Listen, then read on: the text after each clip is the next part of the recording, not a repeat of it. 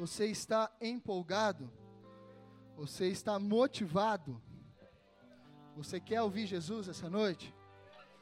Amém. Então vamos orar. Espírito Santo, a casa é tua, o microfone é teu, o altar é teu, a palavra é tua. Te damos total liberdade que que eu não o impeça e não o atrapalhe nessa hora, Senhor. Mas que o Senhor fale livremente com a tua igreja.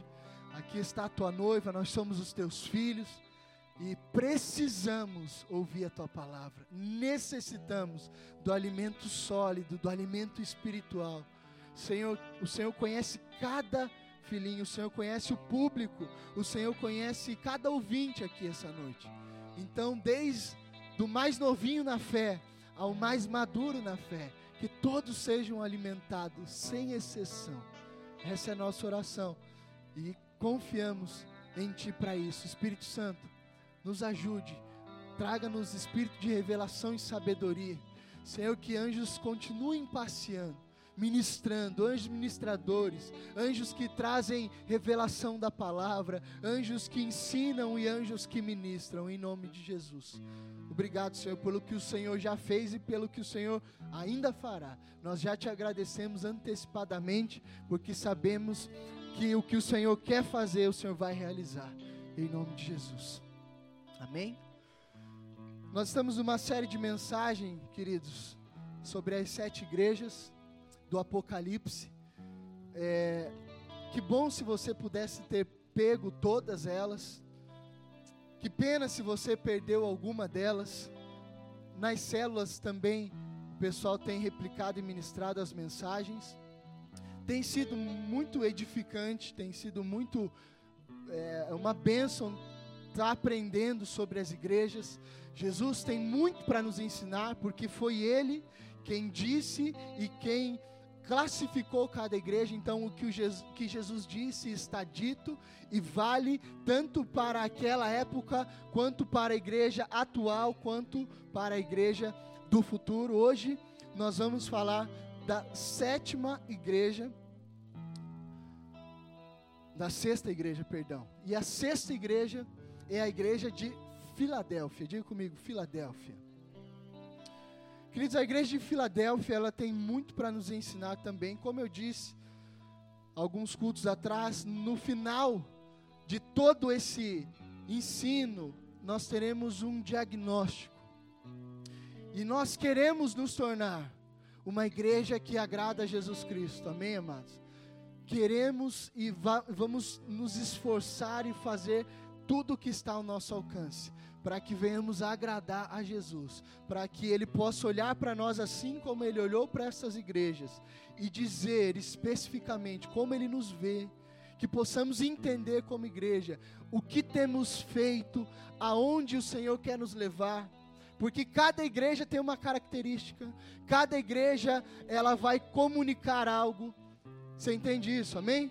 Cada igreja foi chamada, às vezes, para um setor específico, para falar uma linguagem. Nós temos, por isso, nós temos, pela misericórdia de, de Deus, diversas igrejas espalhadas na terra. Por quê? Muitas se dividiram por rebelião, infelizmente, mas de fato outras nasceram no coração de Jesus. Por quê? Porque só, se só existisse na terra um tipo de igreja, se só existisse o bola de neve na terra, muitos se perderiam, sim ou não? Muitos não ouviriam o Evangelho, muitos deixariam de ter acesso à palavra, por quê? Porque nós temos uma característica, nós temos uma linguagem, nós temos uma forma de pregar, e muitos não se identificam, muitos é, de fato não são atraídos por isso outros irmãos vão querer e vão precisar, por causa da sua característica, da sua forma de pensar, da sua forma de ver as coisas, vão precisar da igreja mais tradicional, vão precisar da igreja que não tem a bateria, dos irmãos que vestem determinado tipo de roupa, que usam determinado tipo de, de cabelo, enfim. Vocês entendem isso, amados? E Deus salva em todos os lugares. Diga glória a Deus por isso. O Senhor salva em vários tipos de, de igrejas e denominações aonde ele está sendo pregado, aonde a palavra é pregada, ele salva por quê? Porque ele é bom, ele é misericordioso. Ainda que do altar estejam sendo proferidas muitas vezes é, mentiras, a, ainda que haja hipocrisia pela misericórdia e a, e a, fidelidade que Deus tem com o povo, que tem fé, que está ouvindo, Ele salva pessoas. Então você verá milagres acontecendo, muitos milagres acontecem, por exemplo, diversos milagres em igrejas católicas. Pessoas que muitas vezes não têm menor noção da palavra são salvas, têm as suas vidas de saúde restauradas, por quê? Por causa da fé. Diga isso, a fé. É a fé que atrai o coração de Deus, amém, queridos?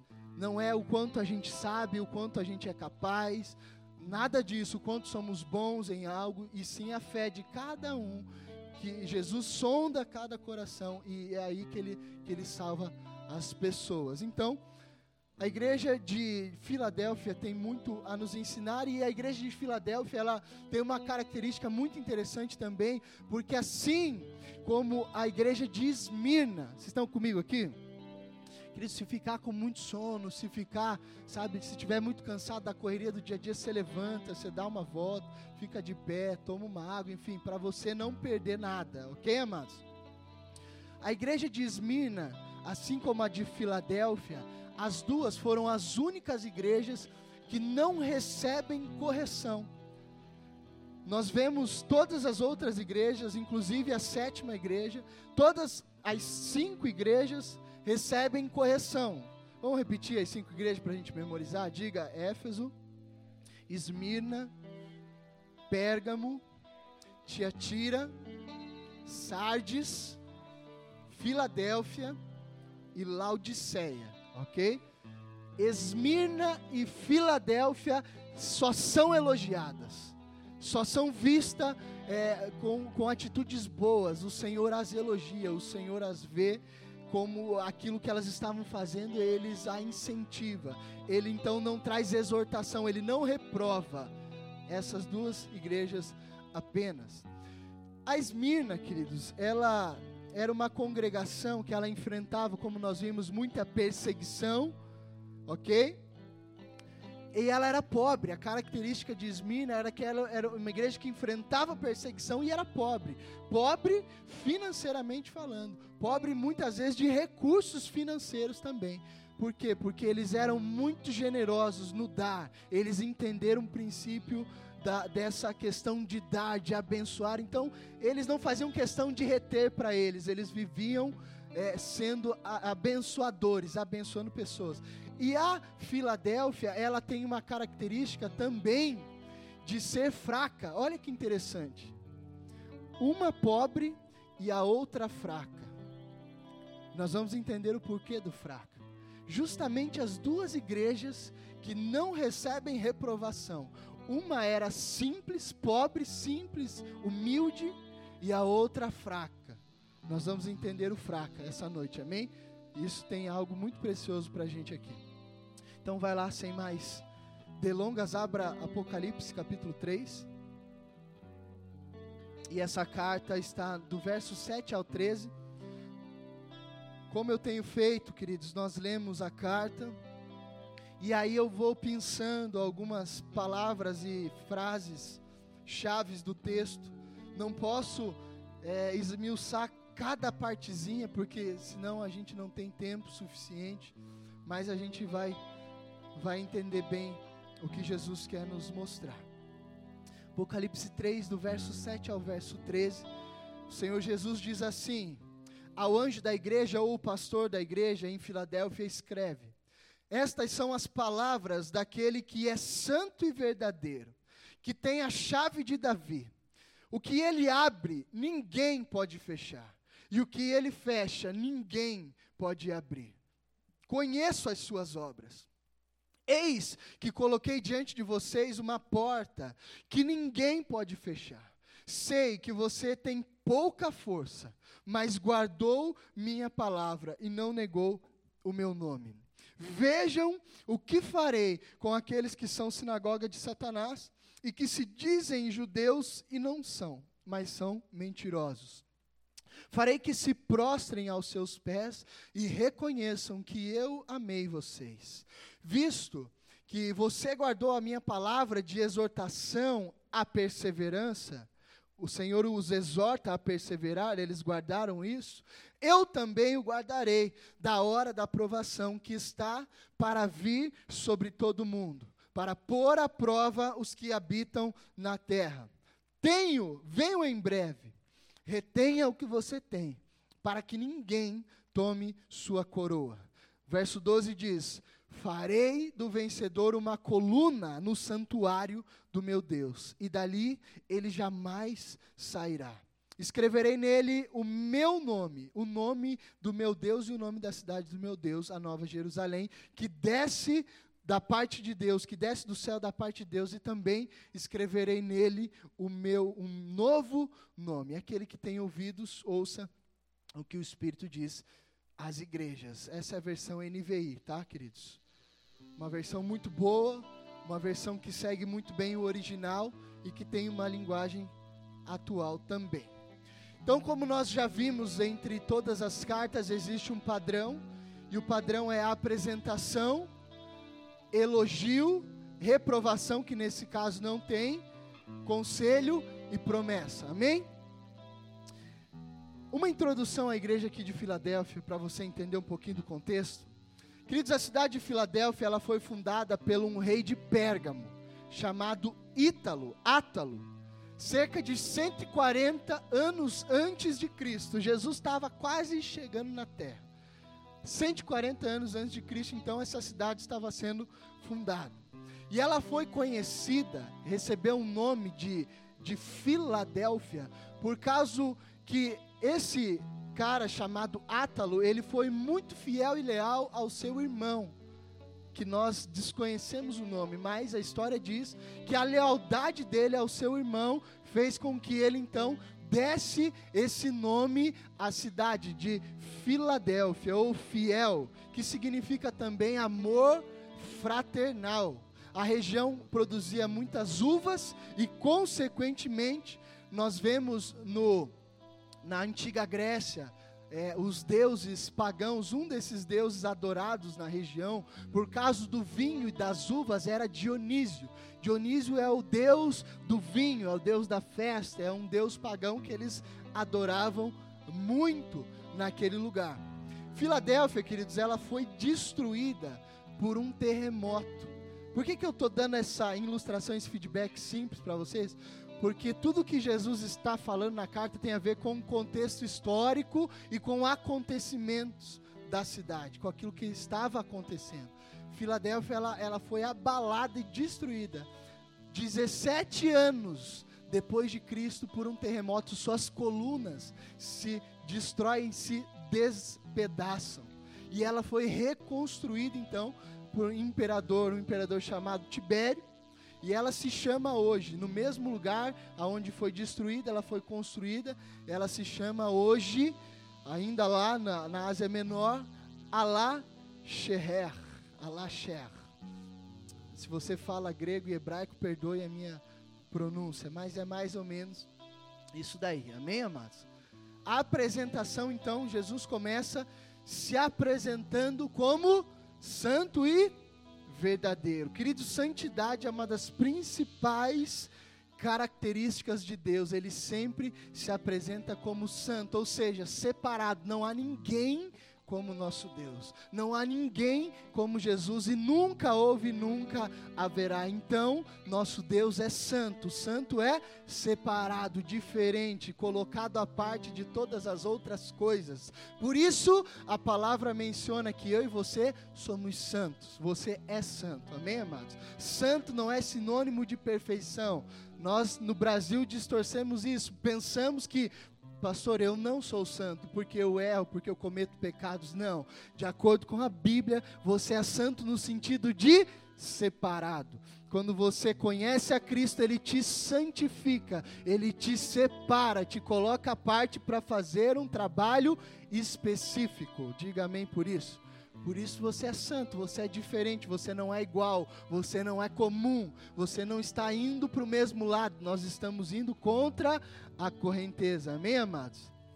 mas não somos perfeitos, estamos caminhando de glória em glória, à medida, vamos alcançar a estatura do varão perfeito que é Jesus Cristo, e o Espírito Santo vai nos ajudar a nos parecer cada dia mais a Cristo em caráter e ações. Amém? Por isso, e ele também diz que ele é o santo e verdadeiro. Ele está então no Novo Testamento nós encontramos muitas passagens onde Jesus se refere como o verdadeiro, ou seja, aquele que de fato veio pregar a mensagem real. Ele está fazendo o que? Ele está se opondo aos é, judeus ou aos fariseus da época, dizendo: alguns estão pregando em meu nome, mas não são verdadeiros. Eu não. Eu sou santo e eu sou verdadeiro, aquele que vocês esperavam e aquele que tem a informação correta a palavra vai dizer lá ainda, queridos, ainda na apresentação, no verso 7, fica comigo, tá bom, amados? Aquele que tem a chave de Davi, ele diz: Eu sou o santo e verdadeiro, aquele que tem a chave de Davi, que abre e ninguém fecha, e que fecha e ninguém abre. Queridos, é, quando nós vemos a palavra chave nas Escrituras, chave tem a ver ela, ela é uma representação de autoridade e poder. Amém? Quando o Senhor nos entrega uma chave espiritual, Ele está nos dando autoridade e poder para acessar alguns lugares, para abrir algumas portas. Então, lá em Mateus 28, 18, Jesus, ele fala que a ele foi dado todo o poder no céu e na terra. Ele diz: Foi-me dada toda a autoridade no céu e na terra. Então, o que ele está dizendo? Eu tenho a chave em minhas mãos, que pode abrir qualquer porta. E a porta que eu abrir, ninguém pode fechar. E a que eu fechar, ninguém pode pode abrir. Aqui tem outro ensinamento precioso. E essa fala que Jesus está usando, ele está se apropriando de uma fala do profeta Isaías, que está lá no capítulo 22, no verso 22. Diz assim: Isaías: Porei sobre os ombros dele a chave do reino de Davi. O que ele abrir, ninguém conseguirá fechar. E o que ele fechar, ninguém conseguirá abrir. Eu o fincarei como uma estaca em terreno firme. Ele será para o reino do seu Pai um trono de glória. Amém, amados? Jesus, como descendente real de Davi, isso é interessante. Deus faz uma promessa a Davi, sim ou não? Pode aumentar o volume aí, Felipe, anima isso aí. Jesus, Deus, ele faz uma promessa para Davi. Ele diz: Davi, o seu trono será para sempre, através da sua descendência, sempre haverá, é, através de você, sempre haverá herdeiros no trono, e sobre a tua descendência virá aquele que reinará para sempre, que irá dominar a terra, que irá reger a terra, através da linhagem de Davi. Por isso nós vemos lá quando Jesus está entre as pessoas, alguns falam filho de Davi. Vocês já, ouviram isso? Tem misericórdia de mim. O que eles estavam querendo dizer? Jesus não era filho de Davi, mas ele vinha da linhagem, da sucessão de Davi. E Deus cumpre então uma promessa sobre Davi: que da sua descendência alguém sentaria no trono e reinaria para sempre sobre o trono. Amém? E o que ele quer dizer quando ele diz: Eu abro e ninguém fecha, eu fecho e ninguém abre? Queridos, Jesus ele tem o poder e a autoridade, ele tem o acesso das pessoas, ele, ele, ele traz as pessoas ao Pai. Amém? Ele é responsável por abrir o caminho das pessoas para chegarem ao Pai. Então, quando ele diz assim, agora baixa um pouquinho, aumenta o meu retorno. Som. Quando ele diz assim: Eu vou abrir, ou seja, se eu abrir, ninguém pode fechar. Querido, se eu te der o aval, se você estiver com meu nome, se você estiver com a minha vida em você, as portas e o acesso dos céus estão abertas para que você passe. Mas se eu fechar este acesso, você não consegue, por vontade própria, acessar o reino de Deus. Por isso, Jesus diz: Eu sou a porta. Eu sou o caminho, a verdade e a vida. Ninguém vem ao Pai, ou seja, vem aonde eu estou, ou vai ao Pai, se não for por mim. Eu sou a porta, eu sou o acesso. A porta que eu abri para você passar ficará aberta. Se você me conheceu, ninguém poderá impedir o seu acesso ao meu reino. Mas se você não me conhecer, sim, uma porta será fechada e pela sua força, pelo seu mérito, pelas suas boas obras, você não será capaz de abrir e acessar esse lugar somente por Jesus Cristo. Amém, queridos? Tudo bem? Ele fecha e ninguém consegue abrir. Agora nós temos o elogio. O elogio está ali no verso 8 e ele diz: Conheço as tuas obras. Tenho posto diante de ti uma porta aberta, a qual ninguém pode fechar. Essa porta é outra porta. Diga outra porta. Porta preciosa também, que está aberta para mim, para você e para toda a igreja até o fim. Diga glória a Deus por isso, amados. Queridos, portas abertas representam acesso e oportunidades. Sabe o que, que Deus abriu aqui diante da igreja de Filadélfia? O acesso para que, a partir da vida de Cristo na terra, ele abriu uma porta para que todo povo, língua e nação o conhecesse. Essa é a porta da evangelização, essa é a porta das missões, essa é a porta que ele diz: Eu estou expandindo agora e dando acesso a toda a terra de me conhecer.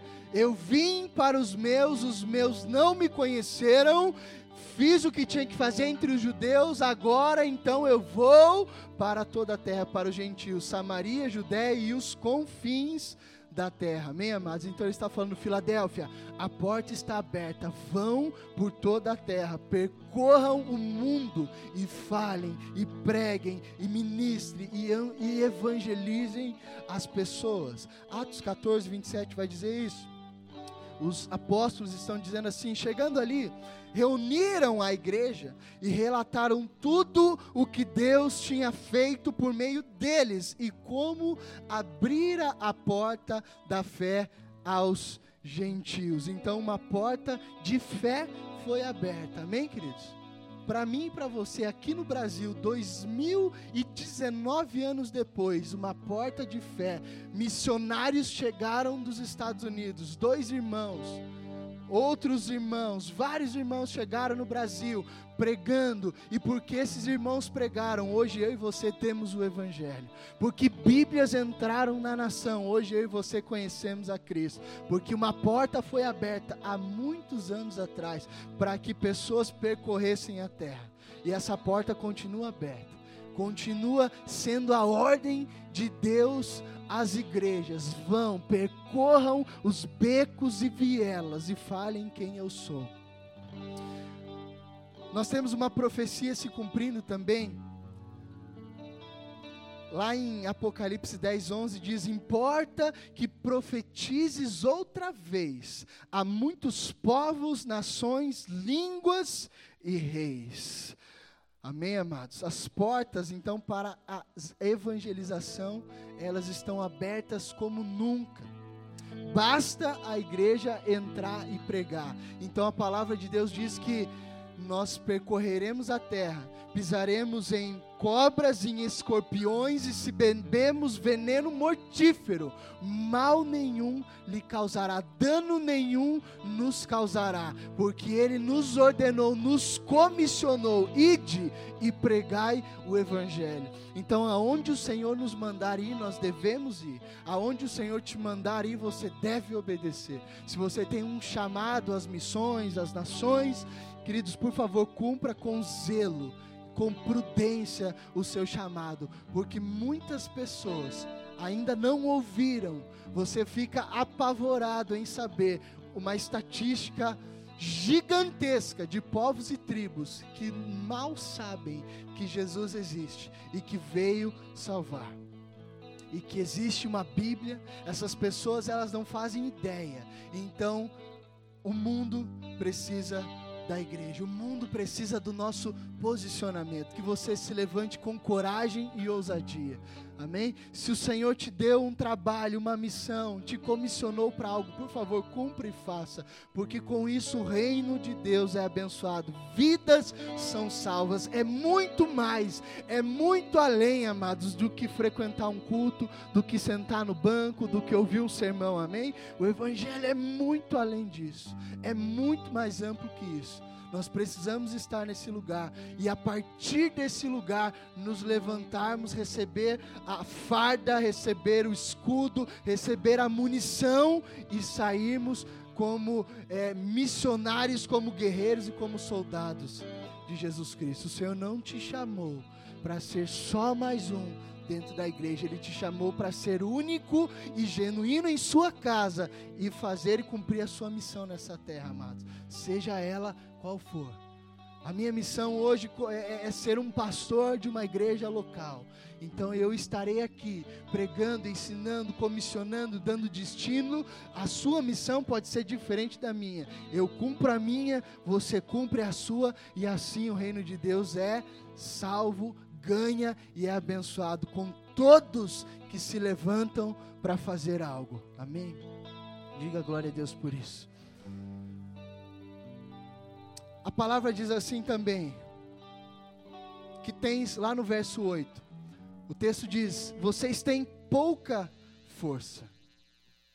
São feitas nas palavras que são pregadas, porque Deus está falando, ei filho, eu estou te vendo, isso que eu estou falando é para você. Por favor, ouça isso, pegue isso, creia nisso, viva isso. Então é uma forma de Deus nos encorajar, é uma forma dele dizer: Eu estou atento à sua vida. Você é meu filho, eu te amo. Você não é só mais um na multidão. Por que, que eu estou falando isso? Porque esse ano que está se encerrando foi um ano difícil, turbulento guerras travadas. Nós chegamos aqui no final do ano pela graça e pela misericórdia de Deus. Amém, amados?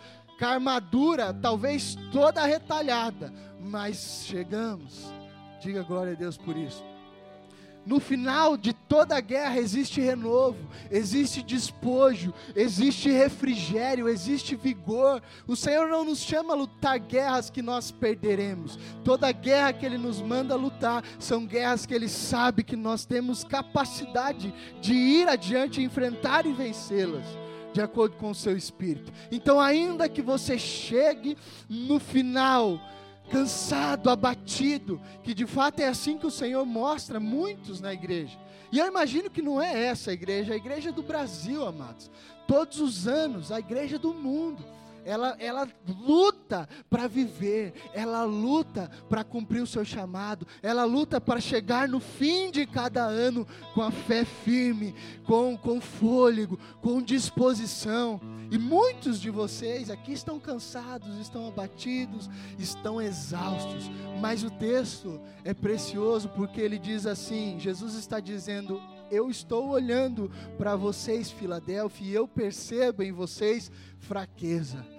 Amados, fraqueza nem sempre sugere pecado. Diga isso comigo, fraqueza nem sempre sugere pecado. Jesus não estava falando de pecado, ele estava falando de uma fraqueza. Uma fraqueza talvez de vigor, uma fraqueza espiritual. Jesus ele não condena esta igreja por nenhum erro, mas ele diz que ela tinha pouca força. Pode ser, queridos, que aqueles irmãos eles tinham poucos membros. Pode ser que aquela igreja era uma igreja pequena. Pode ser que aqueles irmãos eles tinham pouca capacidade. Pode ser que a sua fraqueza era uma fraqueza de incapacitação, de não saber como fazer, de um exército pequeno, reduzido. Mas, amados, fraqueza para Deus nunca foi sinônimo de desistência. Pelo contrário, Paulo olha para a fraqueza e ele percebe algo precioso nela. E é isso que Jesus quer nos falar essa noite. Por quê? Porque talvez você está se vendo fraco. Mas Jesus está falando, é assim que eu te quero. Não uma fraqueza por conta de pecado, diga isso comigo. A minha fraqueza não será decorrente de pecado, mas de dependência de Deus. É diferente. Existe uma fraqueza que o pecado nos causa. Amém, queridos? Você já foi do mundo assim como eu. Nós lutamos contra, contra, contra o mundo, contra muitas coisas. Talvez você ainda luta contra algumas coisas. E existe uma fraqueza que o pecado traz. É aquela fraqueza que quando você peca, você se sente abatido, enfraquecido, esmurecido. Essa é uma fraqueza ruim que, não é, que, que Deus não quer para nós. Mas existe uma outra fraqueza, que é uma fraqueza de reconhecimento, aonde eu olho para Jesus e digo: Senhor, eu não posso fazer isso, mas eu sei que o Senhor pode, através da minha vida, fazer. Reconheço que diante de Ti sou fraco, sou pequeno, sou limitado, mas o Senhor pode.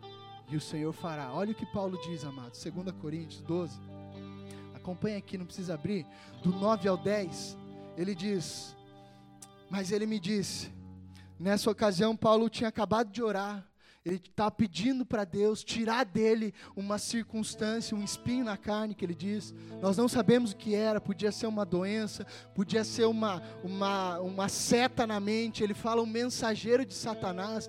Eu imagino, a minha interpretação, que, que Paulo ele era constantemente acusado em sua mente pelos crimes e delitos que ele havia cometido. Então Deus deixa com que ele seja acusado, com que ele receba esse tipo de situação para que ele se lembre de quem ele era e da onde o Senhor o tirou, para que ele nunca se glorie, para que ele nunca agora pense que ele é melhor que ninguém. Vocês estão comigo aqui? Aí ele ora e Deus diz assim: Minha graça é suficiente para você, Paulo, pois o meu poder se aperfeiçoa onde? Na fraqueza, amados.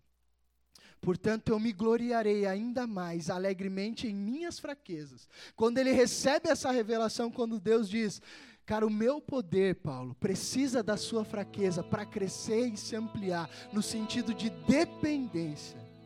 Porque aí então você vai ver o que eu posso fazer. Queridos, Deus é incrível, sabe por quê? Porque Ele sempre pega o menorzinho, Ele sempre pega o incapaz, Ele sempre pega aquele que ninguém dava nada, para levantar, para quê? Para que todos olham e digam: esse cara não era capaz de fazer isso, só pode ser Deus na vida dele. Lembram de Davi?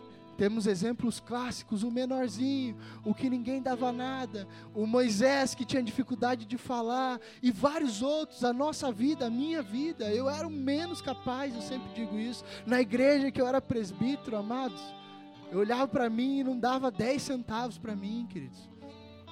Não podia imaginar que Deus me levantaria um dia como um pastor, porque me achava fraco, me achava incapaz, mas era o que Deus precisava para potencializar o seu poder, para que eu entendesse que não sou eu, é Ele. Não é minha capacidade, não é o que eu sei, não é aquilo que eu aprendi. Amém? É Ele. Aplauda Jesus por isso.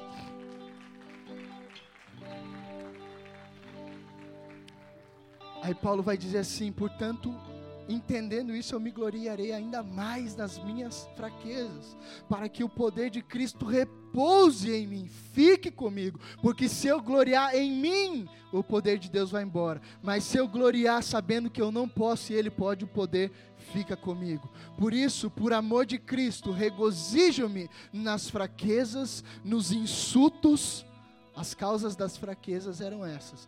Insultos, necessidades, perseguições, angústias, pois quando sou fraco é que estou forte, ou seja, quando estou passando necessidade, quando estou com fome, quando estou sendo perseguido, quando estou sendo difamado, quando me sinto fraco, o Senhor se faz forte em minha vida. Queridos, os fiéis em Filadélfia teriam sua vitória pela força em Jesus e não pelo seu braço forte. Aí ele diz assim: Veja o que farei, a sinagoga de Satanás. O que, que ele estava querendo dizer? Sinagoga era a igreja dos judeus do contexto. E, e, e, você percebe que durante todas as escrituras, até com Jesus, quem perseguiu Jesus? Judeus, judeus que não acreditaram na palavra, judeus que não entenderam a palavra. Então esses caras se reuniam nessas sinagogas para perseguir cristãos, para matar cristãos. Paulo era era era um cara entendido da, das leis da época judaizante, ele era o, o, mais inteligente, talvez, de todos. E tinha em suas mãos cartas para quê? Para prender, para matar, para colocar em cadeias cristãos. Quando ele estava indo para Damasco e recebe a, a visão de quem é Cristo, ele estava pronto a prender mais famílias, a matar mais pessoas. Ele era um judeu praticante, amados. Então, quando Jesus fala sinagoga de Satanás, ele está dizendo: Você verá a justiça que eu farei com os judeus que estão perseguindo os cristãos que não querem se converter. E aí ele diz ainda assim: Eis que os farei vir e prostrar-se aos seus pés e conhecer que eu te amo.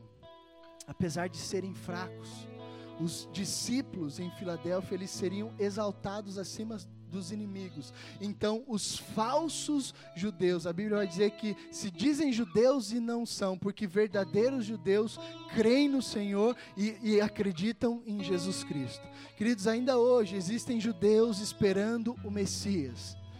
Você vê na, na TV, no jornal, o pedacinho da muralha santa, judeus, aqueles judeus que estão lá orando, se movendo, colocando seus papelzinhos nos muros da lamentação, eles estão ainda esperando Jesus.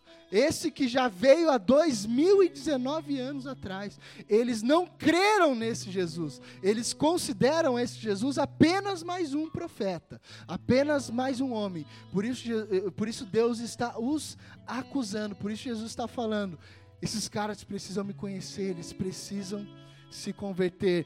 Filadélfia, fica tranquilo que eles vão se arrepender e vão pedir perdão a vocês. Um dia eles reconhecerão que estão enganados. Queridos, o Oriente Médio precisa muito do Evangelho. O Oriente Médio precisa muito. E, e para honra e glória do Senhor, nessa conferência profética agora, nós temos um pastor que ele, eles chamam ele de, de Mohammed. Ele é um pastor de uma igreja muito bacana lá em São Paulo.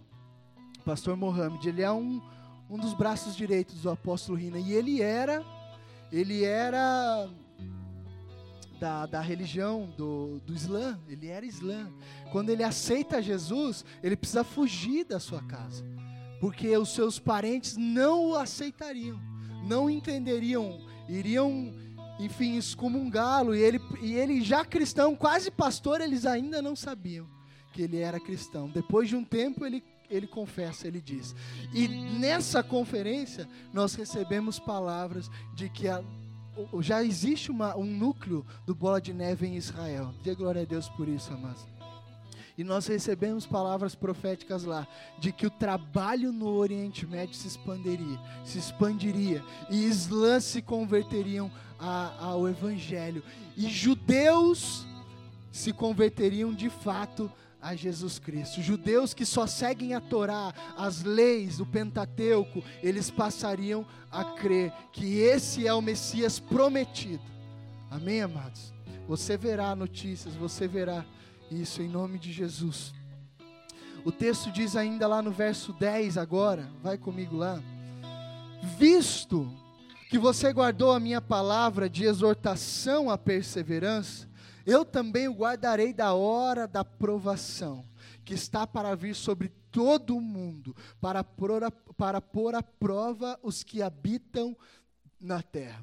Os discípulos, queridos, em Filadélfia, eles seriam guardados num período de provação que afligiria o mundo.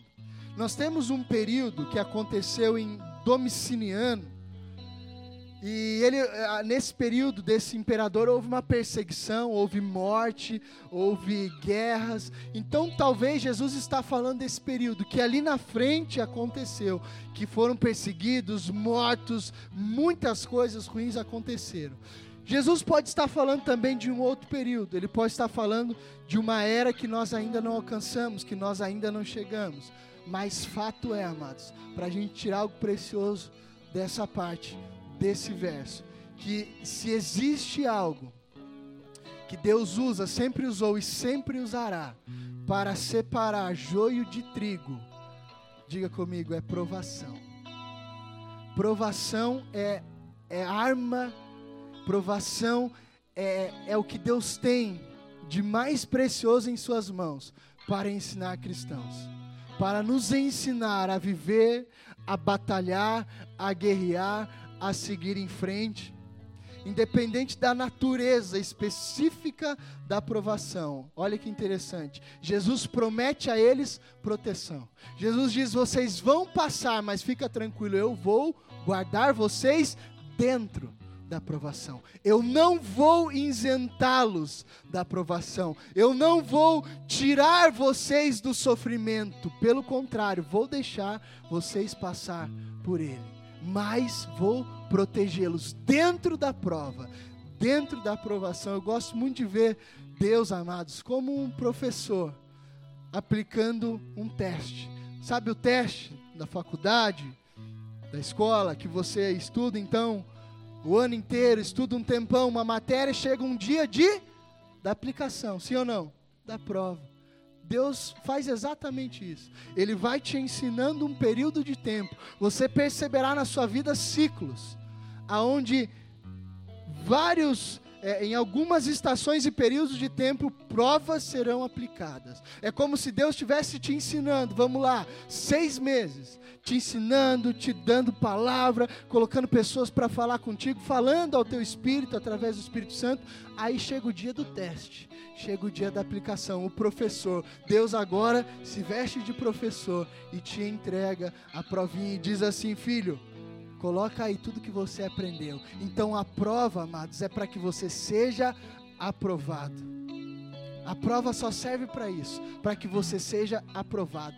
Deus não tem intenção nenhuma em te prejudicar, em te causar dor, em te causar tristeza, em te causar perdas. Essa nunca foi a intenção dele. Mas é fato que aquele que quiser vir após mim, pegue sua cruz, negue-se a si mesmo e siga-me. Ou seja, cada um de nós tem um jeito que Deus nos ensina. E o jeito clássico que eles nos ensina é através da aprovação. Cada um de vocês aqui, amados, tem uma característica, tem uma personalidade. Para alguns, Deus precisa ser mais duro.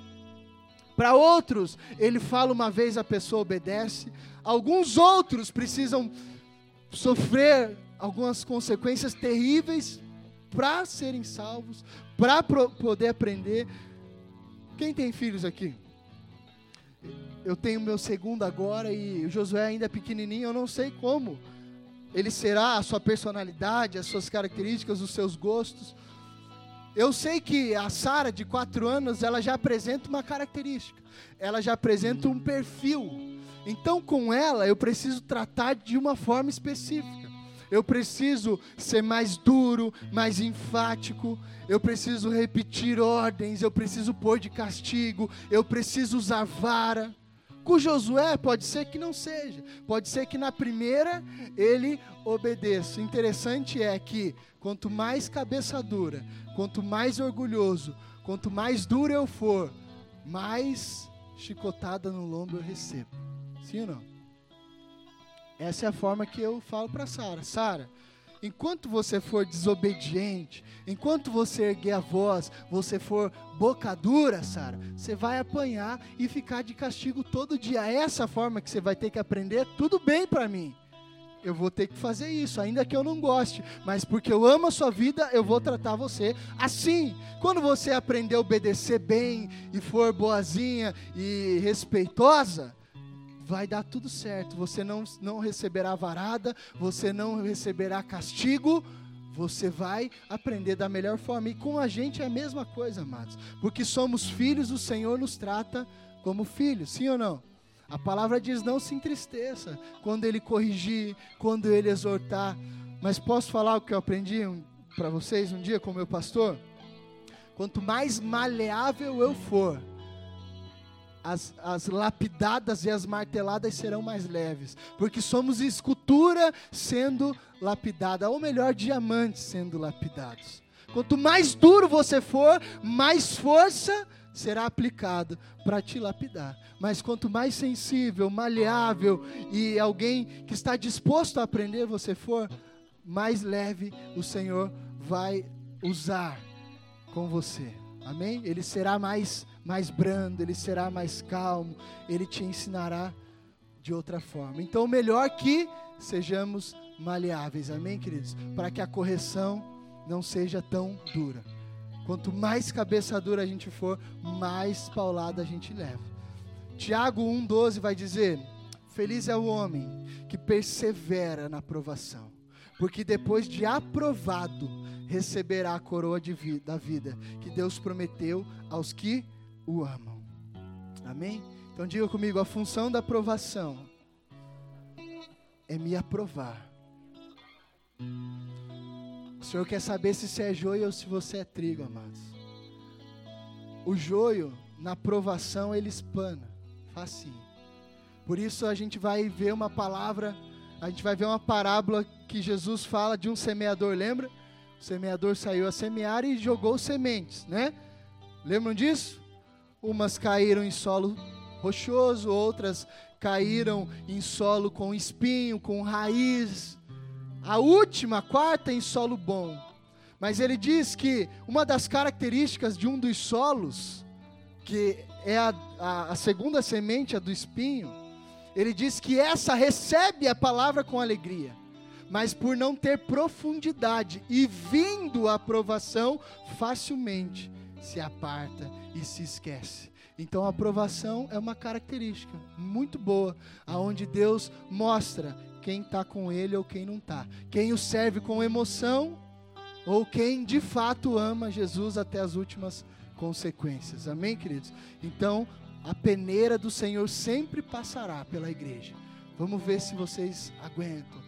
Vamos ver se vocês permanecem. Não lembre-se para causar dano e nem prejudicar, mas para que de fato você saiba quem você é. Porque às vezes nem nós mesmos sabemos quem somos. A Bíblia diz que o meu coração e o teu é enganoso. Às vezes eu acho que sou uma coisa e não sou. E aí o Senhor vem com uma prova para me mostrar, filho, você não está com essa bola toda aí não.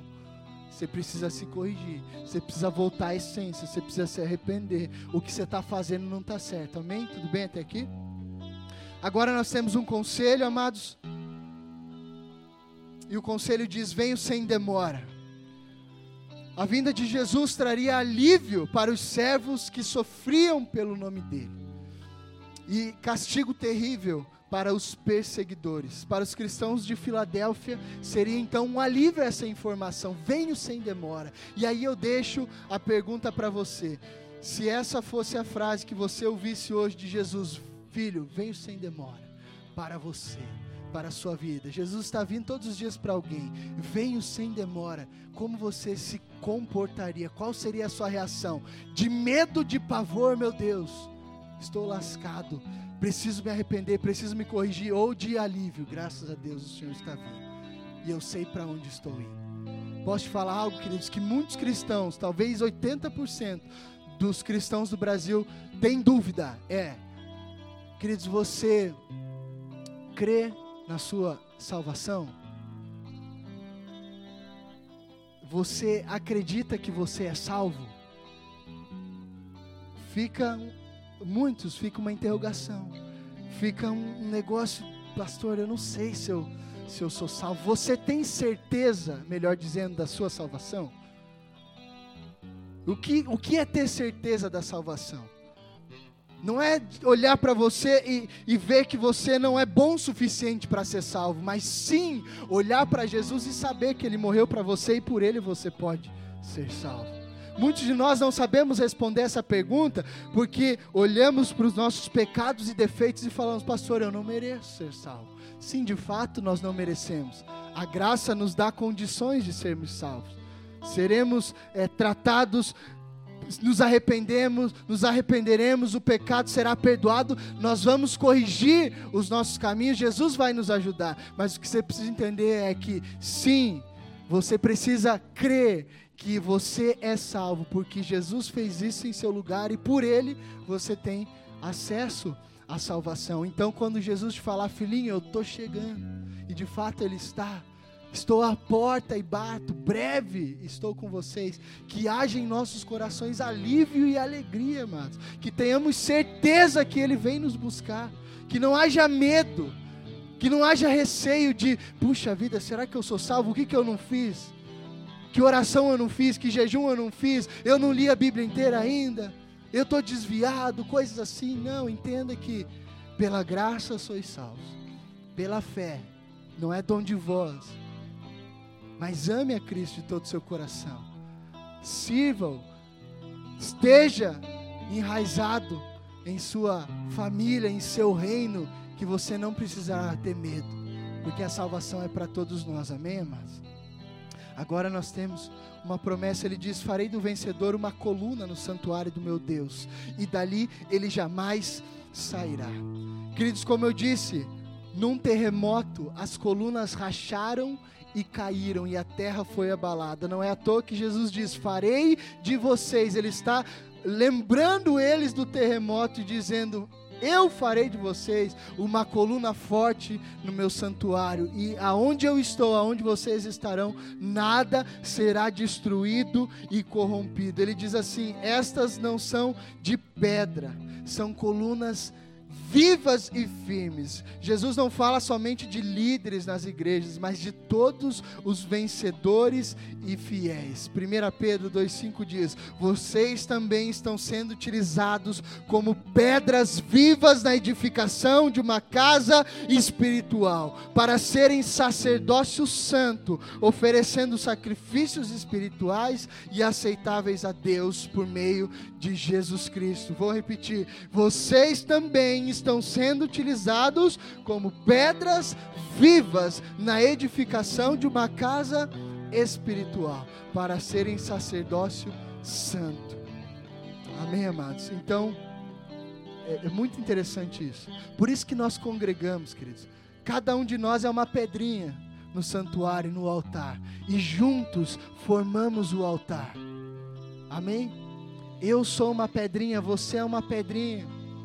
E quando nós nos ajuntamos, quando nós congregamos, nós formamos então um lugar, o altar de habitação, onde incenso sobe. Uma pedra ela faz pouca coisa, mas quando as pedras se juntam, entendendo que são sacerdócio santo ao Senhor, nós podemos oferecer sacrifício aceitável a Ele. Por isso, a minha oração sozinha, ela tem uma eficácia, ela tem um efeito. Eu orando sozinho na minha casa, o Senhor me ouve e me atende em alguns critérios, mas quando nós nos juntamos para orar em unidade, em concordância, quando nós nos juntamos para adorar em unidade, em concordância, queridos, nós trememos e abalamos a terra com a nossa adoração, com a nossa oração, com a nossa unidade. Ele diz assim: escreverei em vocês. Várias descrições mostram, amados, a posição privilegiada de, do vencedor. Nomes gravados sugerem posse. Quando o Senhor diz: Escreverei em vocês o nome do meu Pai, o meu nome, escreverei os seus nomes aqui na, na cidade. Nome sugere posse. O vencedor pertence a Deus e ele faz parte do povo de propriedade exclusiva de Deus. Ainda em 1 Pedro 2,9 diz: Vocês, porém, são geração eleita, sacerdócio real, nação santa e povo exclusivo de Deus. Ele também, queridos, pertence à cidade de Deus, a Nova Jerusalém. A Nova Jerusalém, o que é a noiva de de Cristo. Eu e você pertencemos à noiva. Uma nova cidade está sendo estruturada. Jesus diz: Eu irei e prepararei morada. Prepararei um lugar para que quando vocês venham, esse lugar esteja estabelecido. E a palavra ali diz que a nova Jerusalém que desce do céu. Queridos, aqui tem algo muito precioso e interessante. A terra não será destruída nunca. A terra será transformada e reedificada, assim como meu corpo e o seu corpo serão glorificados e transformados. Deus fez a terra para que viéssemos habitar nela. Portanto, nós não iremos a Jerusalém, ela desce do céu e nós habitaremos nessa nova Jerusalém, esse lugar diferente e espiritual, amados que desce do céu para a terra. Então, por que, que eu digo isso? Para desmistificar ou para simplificar um conceito que nós achamos que é o, é o conceito do escapismo, salvação, arrebatamento, fui, foi embora, partiu, deixou a terra para trás, mas isso não será assim, amados a nova Jerusalém descerá da terra, essa terra será limpa, será purificada, será restaurada, e a palavra de Deus diz que Ele estabelecerá agora o seu trono na terra. Jesus julgará as nações com cetro de ferro e governará toda a terra como Ele sempre quis, desde o jardim. Essa sempre foi a vontade de Deus. Então, sim, amados a terra precisa de transformação, a terra precisa de cuidado. A palavra diz que o meu corpo, alma e espírito serão transformados e regenerados. Com a terra não será diferente. Com a terra não será diferente. Por isso, queridos, é óbvio que isso não tem muito a ver, mas vale a, o gancho, preserve a terra. Cultive ela, não destrua, não estrague, evite a destruição da terra, amém? Porque o Senhor ama essa terra e ela será lugar de habitação para a gente no futuro. É óbvio que com ruas de ouro, é óbvio que um lugar totalmente diferente e transformado como você nunca viu antes, amados. Então, preserve. Nós não somos ah, ambientalistas, mas o Espírito Santo fala o que quiser, né, queridos? Nós vemos a terra tão mal cuidada, pessoas destruindo, poluindo, e rios, e, enfim, coisas terríveis. Graças a Deus no Brasil, aqui no Paraná, no Sul, nós temos uma preservação, um cultivo bacana, mas a gente vai em cada lugar que, que é triste de ver, amados. A ignorância das pessoas, a falta de sabedoria, o, o rio é lixão, e é sofá no rio, é TV no rio. Ah, o mato tá alto, joga aí, ninguém vai ver. Então, se você faz isso, por favor, não faça mais, em nome de Jesus. Preserve a terra porque o Senhor a ama. Ela será transformada. É óbvio que toda a poluição vai ser extinta. O Senhor vai limpar, vai renovar. Posso te dar uma analogia bem interessante? Vai acontecer nos nossos dias a mesma coisa que aconteceu no dilúvio. E o que aconteceu no dilúvio? A terra estava poluída, destruída do que? De pecado, de perversidade e também de diversas outras coisas. O que, que veio sobre a terra? Limpeza, água, lavou, purificou. Noé e sua família entraram na arca. O que aconteceu com eles? Subiram, diga, subiram. Preste atenção como a Bíblia é incrível, amados.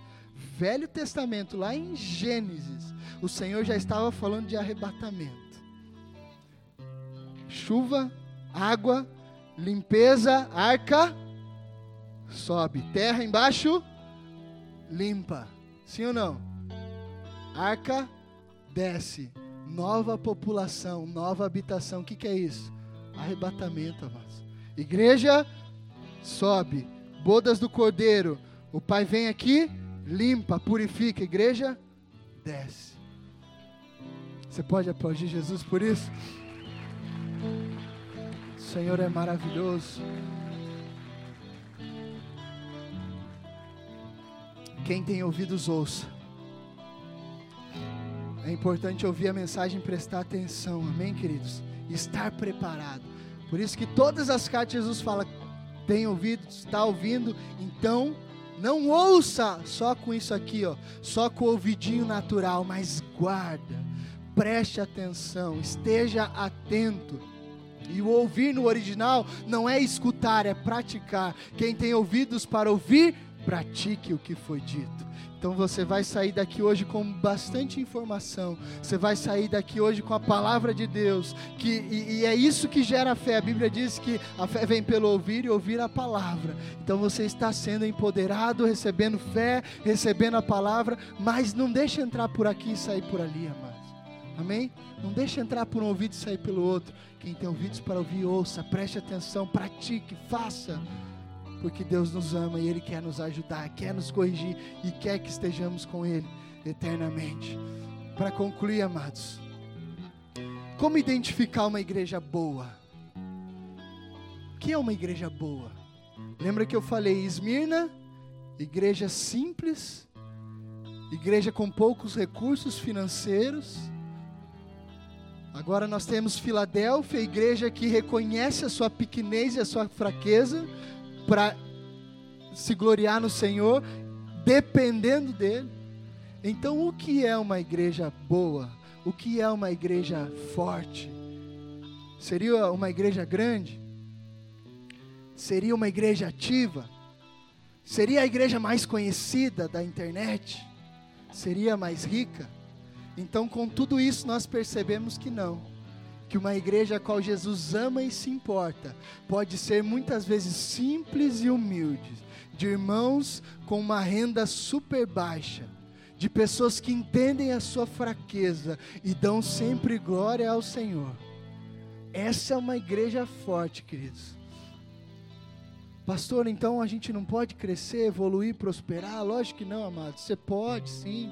Você pode ter um bom emprego, você pode ter um, ter um bom salário, você pode crescer em dons, você pode crescer em conhecimento, desde que você nunca usurpe a glória que é de Deus, desde que você não roube aquilo que é dele, desde que você sempre entregue a Ele a sua gratidão, dizendo: Senhor, eu não podia fazer isso, o Senhor fez por mim. Esse bom emprego foi o Senhor quem me deu. A condição de, de salário que eu tenho, a função que eu exerço hoje na empresa, eu não poderia, eu não sou capaz, foi o Senhor quem me colocou. O que eu sei, os dons, as línguas, tudo não é meu, porque eu sou fraco aos meus olhos, mas eu sei que o Senhor pode todas as coisas. Então, amados, tire os olhos naturais do que deve ser uma igreja boa.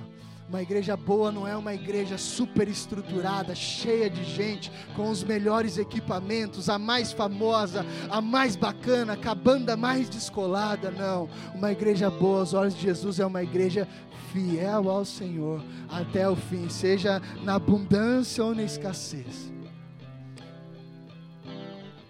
Certamente, queridos, Jesus julga por critérios diferentes dos nossos.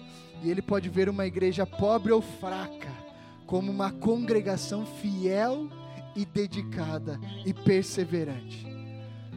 Não devemos impressionar a homens, amados. Devemos nos dedicar sempre ao que? Ao desenvolvimento do caráter de Cristo. É isso que agrada a Deus. Você não vive para impressionar homens, você não vive para elogios e aplausos e nem reconhecimentos. Eu e você vivemos para que o caráter de Cristo seja estabelecido em nós e dessa forma possamos glorificar a Deus. Amém? Se coloque de pé, eu quero orar com você.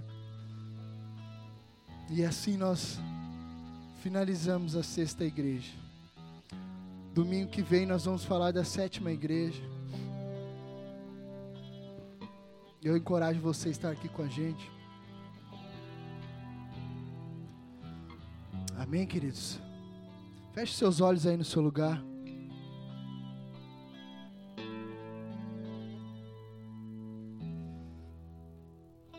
Espírito Santo, a tua palavra foi lançada em nossos corações e Senhor, nós não vivemos segundo padrões humanos, Pai, segundo a moda, segundo a tendência, segundo o que os homens diz, dizem. Nós vivemos segundo aquilo que o Senhor pensa, Pai. Nós vivemos de acordo com, com a tua vontade, Senhor. Pai, nós não queremos aprovação dessa terra, Pai. Nós não queremos que homens nos celebrem, nós queremos que o Senhor e os seus anjos nos aplaudam, nós queremos que o seu sorriso seja direcionado a nós. Nós cremos, papai, que os teus olhos estão sobre esta casa, nós cremos, Espírito Santo, que estamos fazendo igreja, que estamos escrevendo história, Pai. Nós sabemos que vidas estão sendo salvas, libertas, restauradas, Senhor, e nós te agradecemos por isso. Jesus, por favor, nos impeça de errar, nos impeça de julgar segundo critérios humanos, nos impeça, Jesus, de julgar segundo características dessa terra. Não nos deixa, Senhor, é, sermos enganados pela nossa vaidade, pelo que os nossos olhos podem ver. Papai, nós vemos de acordo com as cartas que Jesus escreveu, que o Senhor tem outro critério que o Senhor vê de outra maneira. Nós vemos, Pai, que muitas vezes nada pode impressionar o Senhor, nada daquilo que façamos pode te impressionar, Jesus. O Senhor conhece o íntimo, o Senhor conhece o coração, o Senhor conhece os que são Deus e os que não são. Tudo que te pedimos, Pai, é que venhamos glorificar o Teu nome como uma igreja perseverante, como uma igreja fiel e leal a Ti, em toda e qualquer circunstância, seja de perseguição, ou seja, Pai, portas abertas, Senhor, para a pregação do Evangelho. Importa é que o Senhor cresça e nós diminuamos. Essa é a nossa oração, Pai. Esse é o nosso desejo. Jesus seja elevado nesse lugar.